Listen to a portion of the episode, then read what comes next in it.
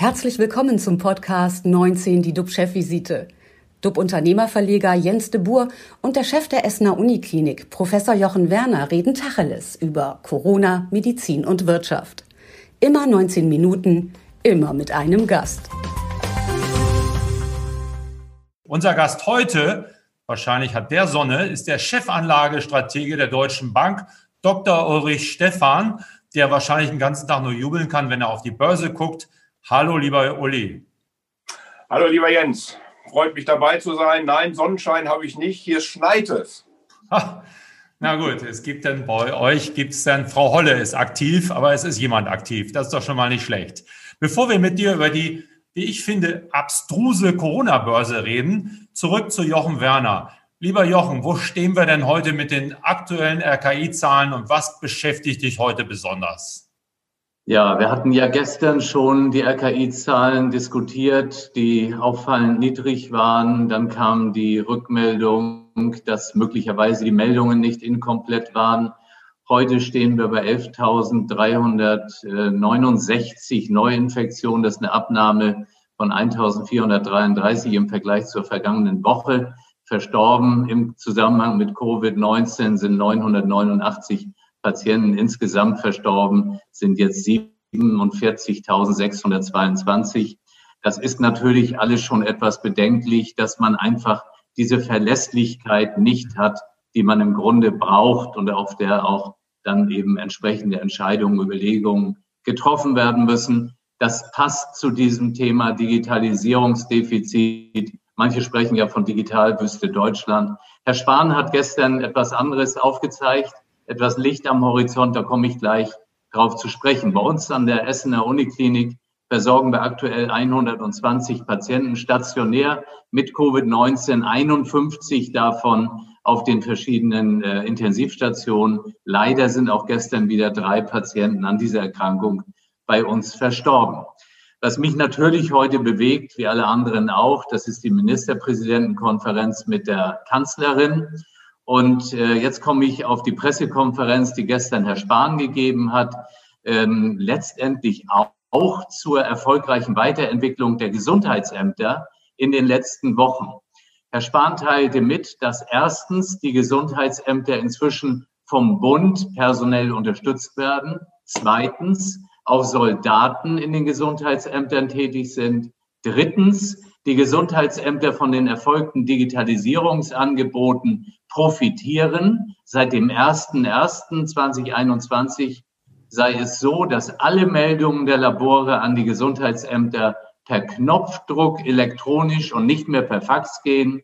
Und viertens, mit, dem, mit der SORMAS Software gibt es inzwischen Angebote zur erleichterten Nachverfolgung von Kontaktpersonen in Gesundheitsämtern bis hin zu einem Telefonbot, der 40 bis 45 Prozent der Telefonanrufe, die ein Gesundheitsamt erreichen, zufriedenstellend für die Anruferinnen und Anrufer beantworten kann. All das, so der Gesundheitsminister, sind enorme Erleichterungen, und zwar für alle Mitarbeiterinnen und Mitarbeiter der Gesundheitsämter, womit die Personalressourcen eben jetzt möglichst effizient eingesetzt werden können. Es kann doch nicht sein, dass diese wirklich relevanten Verbesserungen bei den Gesundheitsämtern, die natürlich ein Kontext im, äh, im, Zusammenhang mit der Digitalisierung sind, keinerlei Einfluss auf die uns täglich vorgehaltenen Orientierungswerte immer von 50 Neuinfektionen auf 100.000 Einwohner über sieben Tage haben ein Wert, dem wir aktuell in der Winterzeit nahezu aussichtslos hinterherlaufen, der gestern nach der Meinung Einzelner sogar auf unter zehn oder, wie es jetzt dann heißen wird, mit einer No-Covid-Strategie auf Null korrigiert werden soll, analog zu den Inseln Neuseeland und Australien. Mir leuchten wirklich viele Maßnahmen ein, alle um die Lockdowns, aber ich rege bitte an, die inzwischen magische Zahl 50, die wir wie eine Monstranz vor uns hertragen, nicht mehr mit dem Feigenblatt der Nachverfolgbarkeit zu belegen, weil es einfach nicht mehr passt. Es passte von Beginn kaum und inzwischen überhaupt nicht mehr. Des Weiteren hat mich am Wochenende, das möchte ich auch noch erwähnen, ein Bericht wirklich berührt, nachdem den Krankenhäusern im brasilianischen Manaus der, Sa der Sauerstoff ausgehen soll und die vielen Patienten nicht mehr angemessen versorgt werden können. Das ist natürlich alles was, was wir so aus der Ferne hören. Aber wir müssen uns in diese Situation eben auch mal eindenken.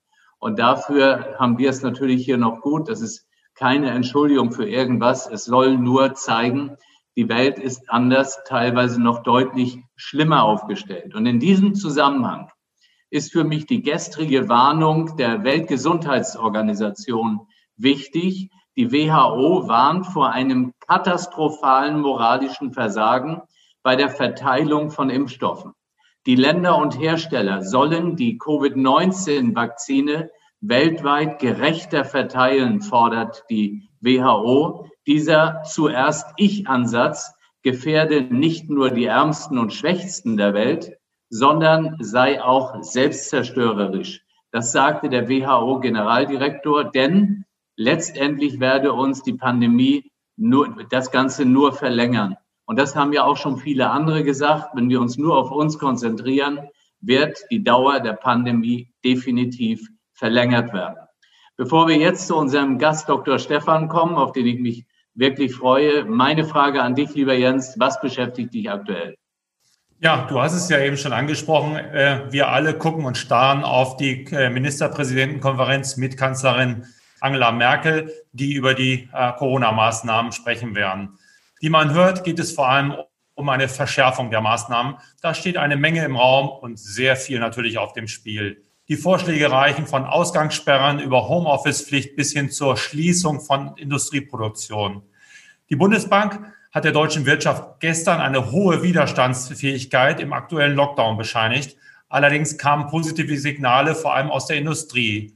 Sollten die Fabriken von BMW, Daimler und VW jetzt wieder stillgelegt werden, wird's haarig kommt dann die nächste Rezession, so wie es jetzt im Frühjahr auch war. Und vor allen Dingen, man merkt es in Gesprächen, wer zahlt denn alles das?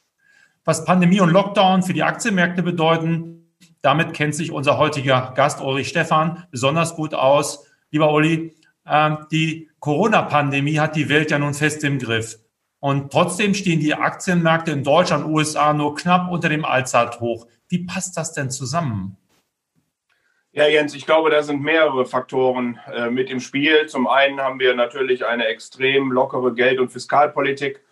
Die Politik hat sich entschlossen, viele äh, Unternehmen äh, zu unterstützen. Das fließt in Deutschland etwas schleppend, in anderen Ländern geht es schneller, aber das ist sicherlich ein Faktor, dass einfach sehr viel Geld unterwegs ist. Die Inflationserwartungen steigen langsam, was auch mit den fiskalischen Maßnahmen, auch gerade in den USA, äh, Blue Sweep, also der Gewinn der Demokraten in Georgia und ähm, das, äh, die Möglichkeiten, die äh, Joe Biden damit eröffnet werden. Er hat ja seinen äh, 100-Tage-Plan auch entsprechend vorgelegt. Also das ist sicherlich äh, ein Thema. Das andere Thema ist, dass natürlich die Aktien, die besonders von äh, Stay at Home profitieren, ähm, in äh, unglaubliche Höhen äh, geschossen sind. Äh, da gibt's auch ein paar Lieblinge, ich sage mal so gerne der Millennials, also der, der jungen Leute, die dann auf ähm, Plattformen wie Robinhood äh, verschiedene ähm, E-Automobilerzeuger ähm, in Höhen treiben und entsprechend kaufen, aber auch andere Werte. Äh, also das ist sicherlich ein Grund. Und dann, was du gerade genannt hast, dass es der Industrie verhältnismäßig gut geht. Also leiden tut äh, vor allen Dingen äh, der Dienstleistungssektor hier sind natürlich extrem viele kleine Betriebe, viele Beschäftigte, aber die Wertschöpfung ist nicht so hoch wie in der Industrie. Äh, das heißt, äh, dass die Börse relativ optimistisch ist, im Moment da durchguckt, liegt vor allen Dingen an der Industrie. Wir haben gesehen, dass die Industrieproduktion, die Kapazitätsauslastung jetzt auch im vierten Quartal trotz Lockdowns und so weiter in den USA hochgegangen sind. China mit 6,5 Prozent im vierten Quartal gewachsen äh, ist. Also das sind ähm, alles Zahlen, die, die da natürlich eine Rolle spielen. Ähm, insofern ist die Börse da äh, hoffnungsfroh, dass das irgendwann im Sommer mal sich bessern könnte. Ähm, und wie gesagt, die Industrie und äh, das lockere Geld führen dazu, dass wir ähm, und natürlich dann die ganze Technologie, die hier betroffen ist, dass wir diese Höhen erklimmen. Du hast gerade gesagt, es wird viel Geld ausgegeben, um die Probleme der Pandemie zu lösen. Das spüren wir, das merken wir. Ähm, man weiß aber auch aus der Vergangenheit, wenn ein Problem gelöst wird, äh, mit der Lösung türmt sich schon wieder ein neues Problem auf, nämlich dass jetzt wahnsinnig viel Geld unterwegs ist. Was erwartest du für nächstes Jahr? Welche Zeche müssen wir zahlen? Ja, es gibt ja ähm, verschiedene Möglichkeiten, ähm, diese Schulden in Anführungsstrichen äh, zurückzubezahlen. Äh, also tatsächlich guckt ja niemand auf die absoluten Schulden, sondern immer auf die relativen. Das heißt, äh, ich kenne keinen Politiker, der die Absicht hat, Schulden wirklich zurückzubezahlen, sondern man will das Verhältnis zum Bruttoinlandsprodukt verbessern. So, das kann man tun, indem man eben wächst.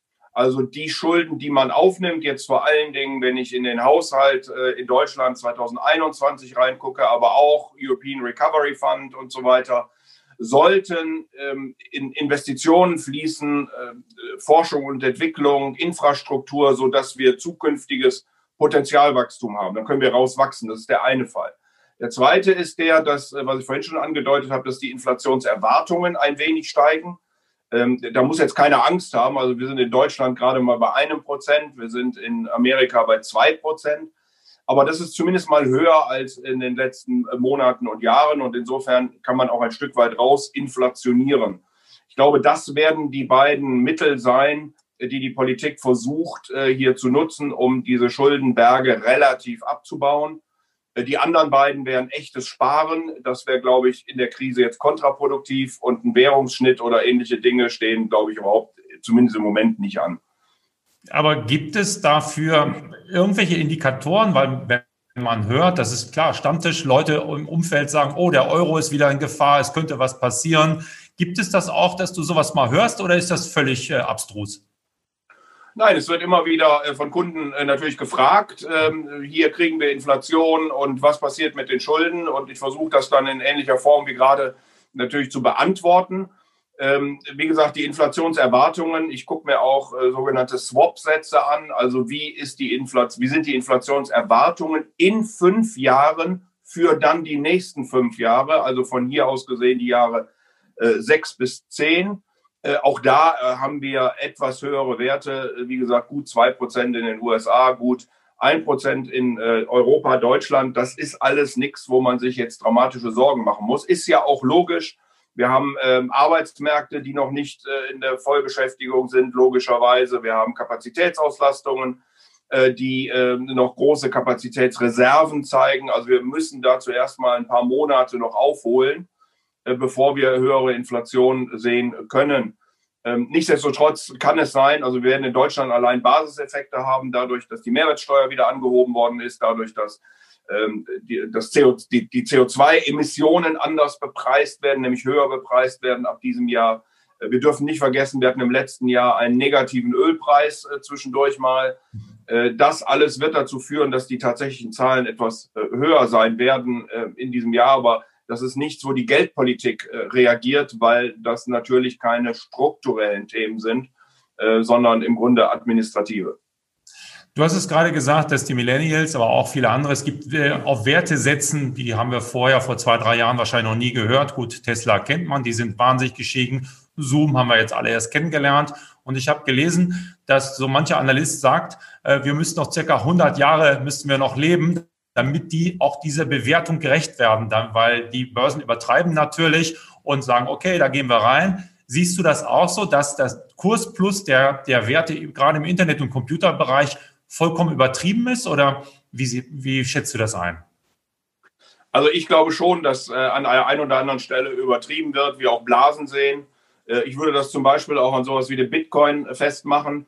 Äh, jetzt will ich da gar nicht sagen, dass man da nicht drin nicht spekulieren äh, kann. Äh, das kann man sicherlich tun, aber es ist eben hochvolatil und es ist unglaublich nach oben geschossen. Ich würde Bitcoin weniger mit Gold vergleichen als mehr mit äh, Kupfer beispielsweise, also extrem zyklisch in dem Moment, wo äh, Menschen ähm, ähm, Risiko investieren wollen, steigen solche Sachen an. Und das findest du ganz sicher auch in verschiedenen Technologiewerten, die äh, sehr gestiegen sind. Jetzt muss man da wieder unterscheiden. Da gibt es natürlich dann die einen, die ähm, naja, viel Hoffnung haben und da gibt es auch welche, die richtig Geld verdienen. Ähm, die kennen wir ja auch, die ähm, Quartalsgewinne schreiben in der Höhe, dass man nur staunen kann.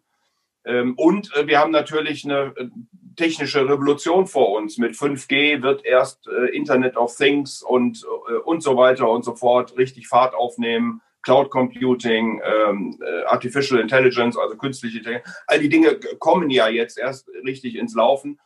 Von daher würde ich auch da etwas unterscheiden wollen zwischen denjenigen, die teuer sind, weil man einfach auf das zukünftige Wachstum setzt und denjenigen, die äh, ja im Moment äh, sozusagen ähm, äh, beliebt sind und ein bisschen gehypt werden. Vielleicht noch für die, die nicht ganz so bewandert sind. Bitcoin ist, glaube ich, mittlerweile bei 30.000 Dollar. Und jetzt hilf mir, wo waren wir am Jahresanfang oder vor anderthalb Jahren bei Bitcoin? Oh, wir waren vor gar nicht so langer Zeit noch so bei äh, unter 10 auf jeden Fall. Ähm, ich meine sogar am Jahresanfang. Wir waren zwischendurch auch mal bis jetzt auf 40.000. Also man sieht extreme Schwankungen da drin. Ähm, wie gesagt, kann man machen, ist aber sehr risikobehaftet. Ähm, Geld ist es ganz sicher nicht.